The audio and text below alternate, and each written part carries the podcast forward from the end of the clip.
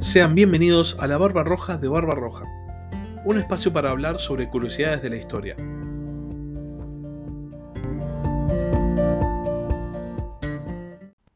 Hola a todos, sean bienvenidos otra vez a Ajedrez Mundial. Como ya saben, en las últimas semanas estuvimos analizando mucho eh, los nuevos conflictos internacionales más allá de la guerra en Ucrania, de la invasión rusa a Ucrania, porque el mundo se está reconfigurando. Hay muchas relaciones nuevas que aparecen, eh, siempre en base a estos dos bloques de los cuales hablo en estos capítulos, el bloque del oeste liderado por Estados Unidos, el bloque del este liderado por China. Eh, definitivamente el mundo se está reconfigurando y por eso surgen muchos, muchos nuevos conflictos que, mm, como vamos a ver en este capítulo, también nos involucran a nosotros, a los sudamericanos. Específicamente esta semana ha involucrado bastante a los argentinos una vez más. Así que sin más vamos a dejar esta introducción de lado y vamos a empezar por el tema ya tradicional, el tema que dio inicio a estos capítulos, que es la invasión rusa a Ucrania. Como mencioné la semana pasada, Rusia estuvo haciendo avances lentos pero progresivos en el área del Donbass. Em, ya la semana pasada se decía que controlaban el 95% de Lugansk. Esta semana em, Rusia atacó, es como si hubiesen tomado impulso, ¿no? Y atacó la ciudad de Severodonetsk. Y hubo un ida y vuelta. Se dijo a principio de semana que Rusia iba a lograr tomar la totalidad de la ciudad, pero eventualmente parece ser que hubo un contraataque de las fuerzas ucranianas y en este momento ambas partes controlan un 50% de esta ciudad aproximadamente. Esta ciudad se encuentra en el oeste de la región del Donbass, así que esto nos dice que Rusia está cumpliendo este objetivo de, aunque sea controlar esta parte de las regiones separatistas, hay que ver qué van a qué van a hacer después, porque como, como sabemos, como ya se ha dicho en este podcast, el objetivo pareciera ser crear un corredor, incluyendo Donetsk y Lugansk, que incluya todo el sur de Ucrania y llegue hasta Transnistria. Pero eh, en este momento Rusia está controlando básicamente el Donbass. Rusia también se dedicó a bombardear eh, esta semana hubo bombardeos en Kiev, en la semana en la que Kiev recuperaba cierto grado de, normalidad, porque eh, la, ciudad pareciera haberse despertado esta semana después de 100 días de invasión. Justo esta semana Rusia decide volver a bombardear la capital ucraniana y obviamente esto produjo una nueva parálisis en la capital, en Kiev las armas de los países de la OTAN siguen llegando a Ucrania. Pero esto es algo que cada vez más disgusta a Rusia, sobre todo porque están empezando a llegar eh, armas de largo alcance y entonces esta semana, aparte de esta, este avance en el Donbass y los bombardeos sobre Kiev, Rusia se dedicó a bombardear depósitos de armas extranjeras en Ucrania y advirtió a la OTAN diciendo que si Ucrania continúa recibiendo armas de largo alcance, Rusia va a empezar a bombardear, y cito, objetivos que hasta ahora no han sido bombardeados. La guerra en, el, en Ucrania parecerá haberse estancado ya hace meses, pero los avances son progresivos por parte de Rusia y esta nueva amenaza digamos, de alguna manera reviva las preocupaciones de una expansión del conflicto. Así que es de alguna manera el último llamado de atención que, que hace Rusia. Rusia estuvo utilizando ya desde la semana pasada misiles hipersónicos en Ucrania, está desplegando armamento cada vez más moderno y a la vez pareciera que se está deshaciendo de armamento obsoleto. Entonces, eh, digamos que en este caso, en este sentido, Rusia está realizando el progreso que buscaba realizar en los primeros meses de la guerra. De todas maneras, como, como se viene viendo, de vuelta, habiéndose cumplido los 100 días del inicio de la invasión, no pareciera ser que la guerra en Ucrania vaya a cesar pronto, sino todo lo contrario, parece que estos son simplemente los primeros 100 días de posiblemente unos 100 días más por lo menos. Pero obviamente el tema de la guerra em, en Ucrania ya es algo con lo cual el mundo ha empezado a estar habituado, inclusive ya dejó de ocupar los titulares, si bien sobre todo los medios europeos eh, cubren las noticias de, la invasión rusa a Ucrania, es algo como que ya ha pasado de lado, ha pasado de moda, por así decirlo. Lo que no pasó de moda son las repercusiones de la guerra y sobre todo dentro de las repercusiones está la posible entrada de los países nórdicos de Finlandia y Suecia a la OTAN. Lo cual, como sabemos, ha sido hasta ahora bloqueado por Turquía. Turquía, que esta semana eh, decidió cambiar su denominación internacional ante la ONU, pasando a denominarse Turquía. Eh, esto voy a hacer un breve parate porque tiene una explicación muy interesante. Turquía, como ya saben en inglés se dice Turkey, y es la palabra que en inglés también designa al pavo, al animal. Entonces las autoridades turcas no querían que Turquía y el pavo fuesen asociados, o mejor dicho, no quería que Turquía fuese asociada con el pavo, y por eso decidieron cambiarse la denominación a Turquía. Lo interesante es que la palabra eh, turkey en inglés viene justamente de Turquía, porque parece ser que el comercio del pavo pasaba primero por mercaderes otomanos antes de llegar a Inglaterra y por ese motivo en, en, Inglaterra la palabra turkey empezó a denominar al animal. Entonces es una especie de círculo que se cierra. El animal se llama Turkey por Turquía, pero Turquía no quiere ser asociada con el pavo, entonces decide cambiarse de nombre. Pasando de lado, Turquía que como hemos visto ocupado un plano principal en las noticias internacionales en el último tiempo, todavía no está de acuerdo con que Finlandia y Suecia entren a la OTAN. Em, esto es algo que ya mencionaba las, las semanas anteriores. Turquía vería con mejores ojos el acceso de Finlandia a la OTAN, pero Suecia es definitivamente un problema porque ha mostrado, según Turquía, vínculos con el PKK que es el Partido de los Trabajadores del Kurdistán, organización eh, guerrillera considerada terrorista por Turquía y considerada terrorista por la Unión Europea también, de la cual eh, Finlandia y Suecia forman parte. Pero parece ser que Suecia habría tenido vínculos, o aunque sea políticos, habrían tenido vínculos con el PKK, y esto hace que Turquía vea con recelo el acceso de Suecia a la, a la OTAN. Y como Finlandia se presentó conjuntamente con Suecia, es una candidatura conjunta, entonces Turquía bloquea, bloquea el acceso a los dos países.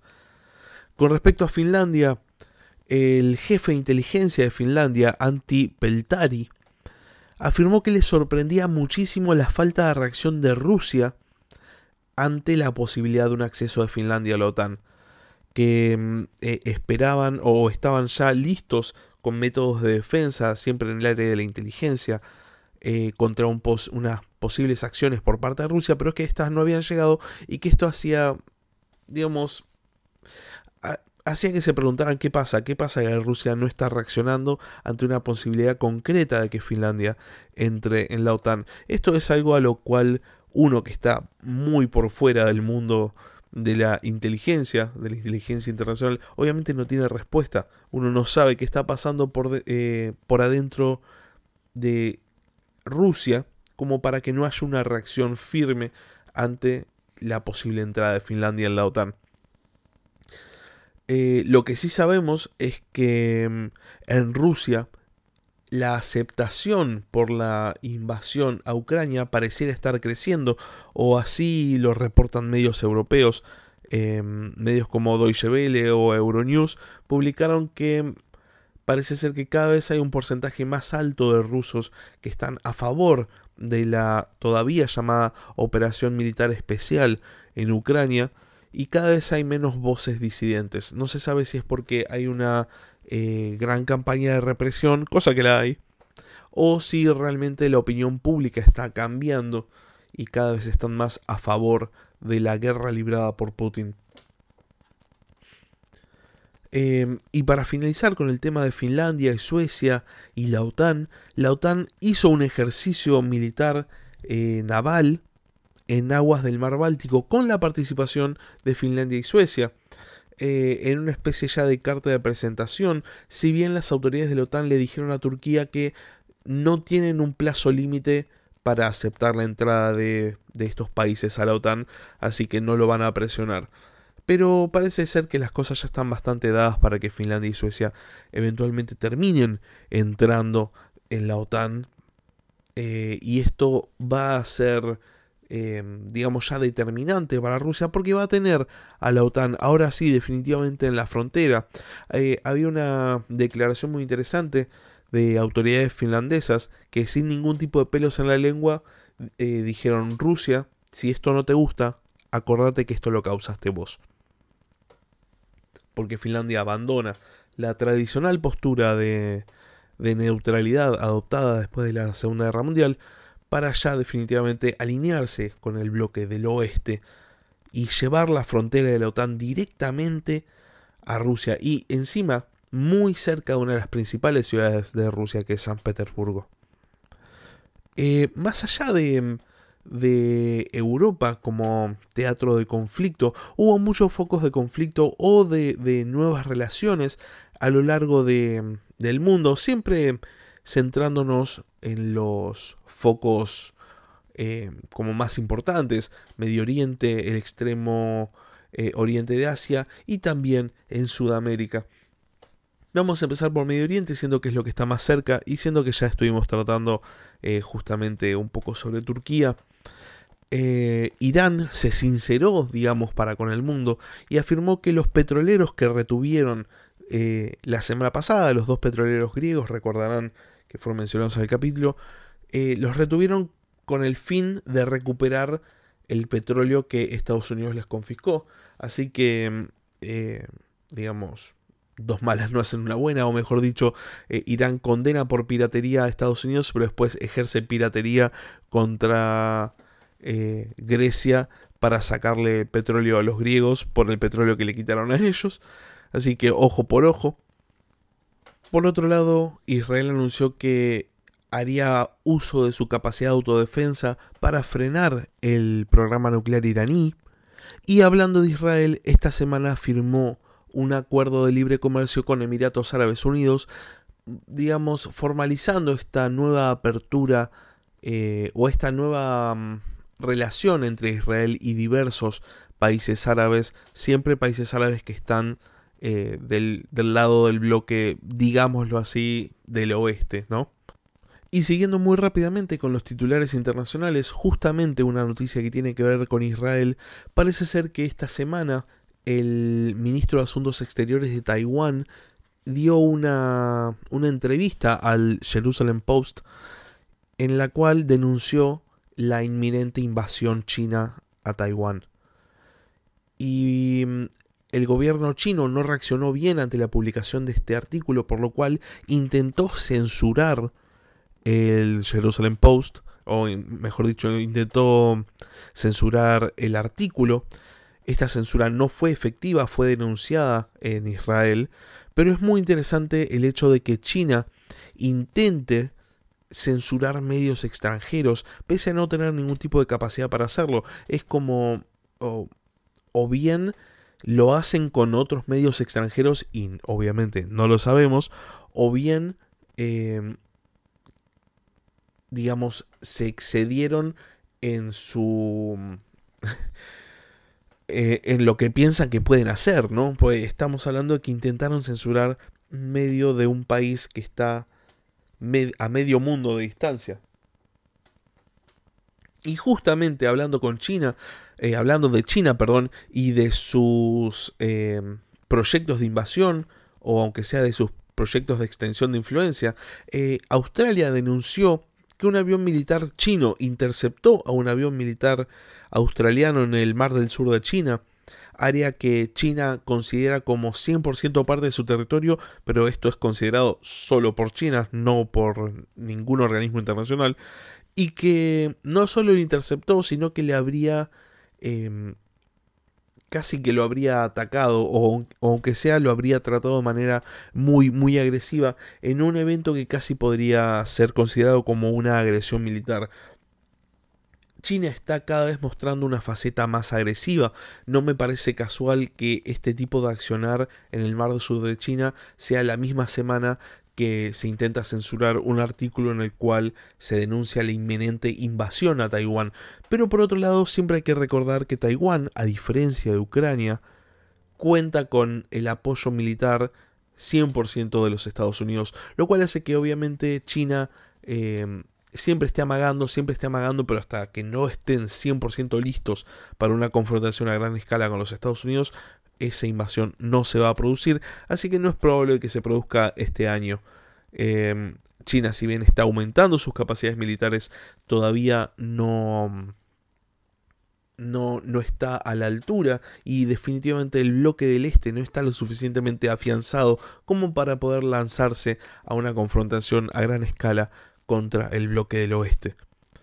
Eh, otro país que estuvo aumentando también sus capacidades militares este esta semana fue Argentina. Em, el ministro de Defensa, Tayana, inauguró un radar situado en Río Grande, en Tierra del Fuego, que podría monitorear prácticamente todas las aguas em, del mar argentino, todas las aguas em, de la zona económica exclusiva argentina, mejor dicho, en el marco de lo que Tayana denominó como un plan de recuperación de capacidades militares de la Argentina. Es interesante el cambio de enfoque del gobierno nacional. Pensemos que este es el mismo gobierno que cada vez que pudo recortó presupuestos o que escatimó todo lo que se podía en gastos. Inclusive eh, es el gobierno que estuvo a cargo de la de la reparación o de la puesta a punto supuesta de Ara San Juan. Recordemos el destino que tuvo el Ara San Juan porque se había escatimado en gastos, se había escatimado en modernización. Entonces, ¿qué cambió? Que en este momento en el cual el mundo está realmente tan en conflicto y que no hay que agregar más leña al fuego, en este momento Tayana decida que hay que hacer un plan de recuperación de capacidades militares de la Argentina. ¿Podrá ser la nueva alianza Argentina con el bloque del Este? ¿Podrá ser la compra de material bélico a China la que hace que se pueda plantear recuperar las capacidades militares de Argentina? Es, es definitivamente algo interesante. Em, sería bueno siempre recordar que las fuerzas argentinas son em, o están siempre inmersas en misiones de paz no está bueno dar mala impresión al mundo, sobre todo en un momento en el cual realmente el mundo está hecho genuinamente un polvorín. Ya estamos hablando de casi un conflicto bélico desatado en el mar del sur de China por una eh, por una maniobra 100% agresiva de un avión chino o un avión australiano. Estamos hablando de un mundo que tiene eh, muchos focos bélicos, uno con una genuina preocupación nuclear como es el, la invasión rusa a Ucrania, entonces agregar en este momento más leña al fuego no pareciera ser una buena estrategia, pero bueno. El radar definitivamente es algo bienvenido porque como sabemos son eh, los chinos, los eh, pesqueros ilegales chinos los que intentan robar recursos a Argentina muchas veces al año, así que en este sentido es una buena incorporación. Pero las declaraciones tendrían que ser en otro en otro tono. Y hablando de declaraciones y hablando de Argentina, porque esta semana Argentina fue mm, protagonista por las razones equivocadas eh, a nivel internacional. Em, esta semana, en realidad esta semana que comienza, a partir del 6 de junio, del lunes, se va a producir la Cumbre de las Américas. Eh, como ya había adelantado la semana pasada, Alberto Fernández había dicho que no iba a asistir a la Cumbre de las Américas si Nicaragua, Venezuela y Cuba no eran invitadas porque la administración Biden decidió no invitar a estos países porque claramente sus gobiernos no son democráticos y violan los derechos humanos. Pero bueno, Alberto Fernández dijo, si no están todos, yo no voy. Y parece ser que el que respaldaba esto era Andrés Manuel López Obrador. AMLO a partir de ahora para, para reducirlo, para eh, que no sea tan largo el nombre. AMLO parecía que estar respaldando esta actitud de Fernández y de hecho corrió el rumor de que México y Argentina estaban organizando una reunión paralela que iba a hacer en México en los mismos días de, de la Cumbre de las Américas, iba a ser una reunión paralela de la CELAC la cual Argentina es presidente en este momento, con un tono crítico a los Estados Unidos. Pero, a último momento, parece ser que AMLO lo dejó pagando a Fernández en otro de los grandes bloopers del presidente argentino, lo dejó pagando, eh, quitó cualquier tipo de apoyo a una cumbre paralela y Argentina quedó eh, quedó en banda y tuvo Fernández que cambiar sus dichos y decir que va a ir a la cumbre de las Américas y va a viajar justamente el martes, el martes 7, no va a estar en el inicio de la cumbre, pero va a ir. Lo interesante es que los países que no estaban invitados siguen sin estar invitados, por lo cual Nicolás Maduro, eh, recordemos gran aliado del oficialismo argentino, afirmó que Alberto Fernández va a hablar en nombre no solo de Argentina, sino también de Cuba, Nicaragua y Venezuela. Es como si Argentina, de alguna manera, en este momento, o sea, fuese la banderada del bloque del Este en la cumbre de las Américas. De hecho, se espera que el tono en el cual Alberto Fernández hable en la cumbre de las Américas sea, y hago comillas, crítico con los Estados Unidos. También sería crítico el tono con el que va a hablar Boric, el presidente chileno. Pero, ¿hasta qué punto puede ser crítico si justamente Alberto Fernández planea reunirse con Joe Biden en, en junio, ahora en estos, en estos días? ¿A qué es lo que está jugando el gobierno argentino? ¿Por qué no se posiciona de una vez por todas? O mejor dicho, ¿por qué sigue abanderando la causa de países cuyos gobiernos violan los derechos humanos. Porque, mejor dicho, no es que están abanderando la causa del país, no es que Alberto Fernández va a ir y va a hablar de la pobre población de Venezuela, la pobre población de Cuba o la pobre población de Nicaragua que están siendo oprimidos por sus respectivos gobiernos en países en los cuales no se respetan sus libertades personales ni sus derechos fundamentales. No, no, hablaría eh, a favor de los gobiernos. De hecho, se pronunció hace poco acerca de los gobiernos de estos países, específicamente de Cuba y Venezuela, y denunció el supuesto, y ahora voy a explicar por qué, bloqueo de Cuba y Venezuela por parte de los Estados Unidos. A ver, esto es muy importante de entender porque es uno de los caballitos de batalla de una parte de las fuerzas políticas de Sudamérica con respecto a mm, Cuba y Venezuela. Es como que se los considera, no, no, hay que apoyarlos porque pobrecitos los gobiernos de esos países están siendo bloqueados por el imperio norteamericano. Y lamento decir que esto no es así. En realidad no lamento decir, porque la verdad es la verdad, esto no es así. El bloqueo de Cuba y el bloqueo de Venezuela no existen. Lo que existe es un embargo de Estados Unidos a Cuba y Venezuela. ¿En qué consiste el embargo? En que las empresas estadounidenses no pueden comerciar con estos países. Cuba, Venezuela, comercian, comercian con todo el mundo, menos con los Estados Unidos. Cuando un presidente sudamericano o iberoamericano denuncia eh, el bloqueo criminal de los Estados Unidos, o está mintiendo, o está afirmando que todos los países del mundo necesitan el comercio con Estados Unidos para subsistir. Así que decídanse. Repetimos, el, bloqueo no existe. No hay barcos alrededor de los estados de, Cuba, perdón. No hay barcos alrededor de Cuba impidiendo que entren o salgan em, buques de los países. Donde sí hay barcos que impiden que entren o salgan buques eh, son en los puertos ucranianos del Mar Negro. Recordemos que Rusia sí está bloqueando a Ucrania. Pero Cuba y Venezuela no, no son, no, no tienen un bloqueo, tienen un embargo.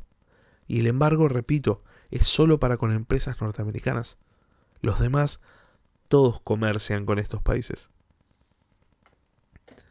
Así que, una vez más, Alberto Fernández debería saber un poco más de lo que habla, pero tal vez no quiere, porque cuando hace ese tipo de declaraciones, cuando dice que va a hablar mal de los Estados Unidos, cuando dice que va a ser una cumbre de la CELAC eh, paralela a la cumbre de las Américas, lo que está haciendo es intentar congraciarse con la fuerza política que debería estar apoyándolo y que le ha soltado la mano y no lo apoya. Eso es lo que hace Alberto Fernández. Busca de vuelta ganarse el corazón del núcleo duro del kirchnerismo. Nada más. Nada más. Lo más probable es que vaya a los Estados Unidos y como hace en cada lugar que va, elogie, por usar una palabra lo más neutra posible, elogie a su anfitrión porque es un presidente que intenta quedar bien con todo el mundo y no queda bien con nadie. Esa es la realidad de Alberto Fernández. Saliendo de Argentina y para entrar en la última en, el último gran titular de esta semana, que es al cual no digo que le voy a dedicar más tiempo, pero sí le voy a dedicar un poquitito más de detalle. Este, este fin de semana Puerto Rico anunciaba un plebiscito, la isla de Puerto Rico anunciaba un plebiscito para ver si su población quiere unirse definitivamente a los Estados Unidos, si quiere independizarse de los Estados Unidos o si quieren mantener el status quo. ¿Cuál es el status quo de Puerto Rico? Antes de decirles esto, vamos a repasar muy, muy brevemente la historia de la isla. Puerto Rico fue eh, colonia española desde los inicios de la colonización. Casi fue uno de los primeros territorios en ser colonizados y durante 400 años formó parte de la corona de España. En 1898 hay una muy breve guerra, es la guerra entre España y Estados Unidos. España estaba en franca franca caída, ya no era la potencia que había sido un siglo antes, y Estados Unidos estaba en neto ascenso. La flota estadounidense destruyó a la pequeña flota y, y obsoleta flota española muy rápidamente, bombardeó muchas posiciones españolas en el mar Caribe y consiguió una paz muy rápida por la cual por muy pocos dólares le compraba, o mejor dicho, en realidad España le cedía Cuba, Puerto Rico y Filipinas a Estados Unidos. Estados Unidos en 1898 pasó de ser eh, una potencia regional para, para transformarse en un imperio colonial, básicamente. Los puertorriqueños eh, eh, o mejor dicho, la isla de Puerto Rico fue colonizada por los norteamericanos, se fundaron eh, instituciones, gente fue a vivir y los puertorriqueños solo consiguieron la ciudadanía norteamericana en 1917. Pero, pero, Puerto Rico no formó eh, parte de los Estados Unidos. De hecho, hasta el día de hoy no forma parte de los Estados Unidos. Es un, lo que en Estados Unidos se considera un Estado libre asociado. Un Estado libre asociado es básicamente la población que vive ahí tiene la ciudadanía, pero el lugar no, no forma parte y por ende no puede elegir eh, representantes en el Congreso, no puede votar para presidente, no puede formar parte de la vida política. Los puertorriqueños consideran que si eh, formaran parte definitiva de los Estados Unidos podrían mejorar su calidad de vida porque podrían acceder a voto, podrían acceder a representantes en el Congreso, podrían acceder a los beneficios que se tienen en el continente y que en este momento ellos no tienen. El problema no es si los puertorriqueños quieran votar, ser parte o no. El tema es que votar ser parte no significa que Puerto Rico vaya a formar parte, porque parece ser que el ala republicana del Congreso de los Estados Unidos no vería con buenos ojos que Puerto Rico pase a ser el nuevo Estado dentro de los Estados Unidos y bloquearían un posible eh, plebiscito. De hecho, se especula con que bloqueen el resultado del plebiscito, que no lo consideren vinculante, más allá de que en Puerto Rico se está planteando como vinculante. La otra opción, si no es ingresar como el nuevo Estado de los Estados Unidos, es que Puerto Rico se independice, que forme una nación independiente. Los ciudadanos posiblemente perderían la ciudadanía estadounidense, perderían el, vínculo que hay eh, y el acceso que tienen al país, pero podrían decidir acerca de su propio destino. Y después, eh, la tercera opción dentro del plebiscito es mantener el status quo que es dejar las cosas como están hasta ahora, que es justamente lo que quieren cambiar, así que no veo por qué ganaría esa opción. Originalmente había una cuarta opción, un movimiento eh, unionista, o, o mejor dicho, eh, podríamos decir colonialista, bueno, no sabría cómo definirlo, que buscaba la reincorporación al reino de España. Este es un movimiento que hasta la crisis del 2008 venía ganando muchísima fuerza en Puerto Rico, pero que después con la caída de la economía española pareciera haber caído y hoy en día ni siquiera mide para el plebiscito, pero es una opción a tener en cuenta y es una una cuestión que queda latente dentro de Puerto Rico, la posibilidad de volver a formar parte de la corona española, lo cual sentaría un, precedente interesante, sobre todo para territorios que no buscaron la independencia, como por ejemplo eh, Argentina o eh, Venezuela o Colombia, sino países que fueron independizados por la fuerza, como es el caso bueno, de Puerto Rico o tal vez de las Filipinas. con, otro tipo de vínculo para con la metrópolis. Así que hay que ver cuál va a ser eh, el resultado de este plebiscito. De vuelta, el Congreso de los Estados Unidos lo más probable es que bloquee el resultado, que bloquee el plebiscito, a menos que gane la opción de que quede el status quo. Porque si queda el status quo y lo bloquean de todas maneras, sería ridículo. Pero si gana alguna de las dos opciones que eh, modifican de alguna manera la vida política norteamericana, el Congreso de los Estados Unidos va a decir, no, esto no vale, esto no, no, tiene, no tiene validez, no es vinculante, no lo reconocemos, así que no nos sirve de nada este plebiscito. Y estas son las historias que han pasado esta semana. Vemos cómo eh, muchas son de vuelta, como siempre digo, eh, son historias de semanas anteriores que se van profundizando, eh, como es el caso de, mm, de Finlandia y Suecia con la OTAN, o el caso de Turquía, o también eh, las, las normalizaciones de Israel con los países árabes, son cosas que ya se vienen dando, son cosas que forman parte de esta nueva división mundial, esta nueva guerra fría, y también vemos el surgimiento de, nuevos, de, nuevos titulares, de, nuevas cosas que tal vez no sospechábamos que pasaran ahora, como es el caso de, de Puerto Rico. Lo que más me llama la atención a mí es que Argentina quede una vez más, otra semana más, en el medio, sin saber para dónde ir, sin saber qué bloque adoptar.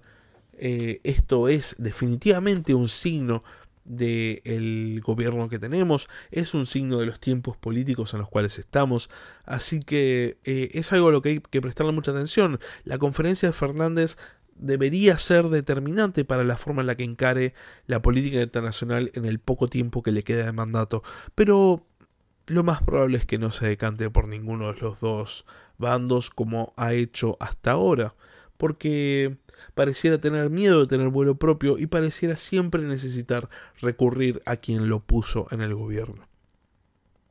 Así que eh, una vez más, muchas gracias por escuchar. Espero sus opiniones. Eh, escríbanme al mail del podcast, la barbarroja, gmail.com o pueden escribir un comentario en YouTube si es que están escuchando el capítulo en YouTube. Quiero que me cuenten qué opinan con respecto al panorama internacional, eh, qué opinan sobre la actitud de Argentina frente a una cumbre de las Américas, que, en la cual no van a participar los países a los cuales Argentina apoya, y hago comillas de vuelta. Bueno, coméntenme qué es lo que opinan. Muchas gracias por escuchar y hasta la próxima.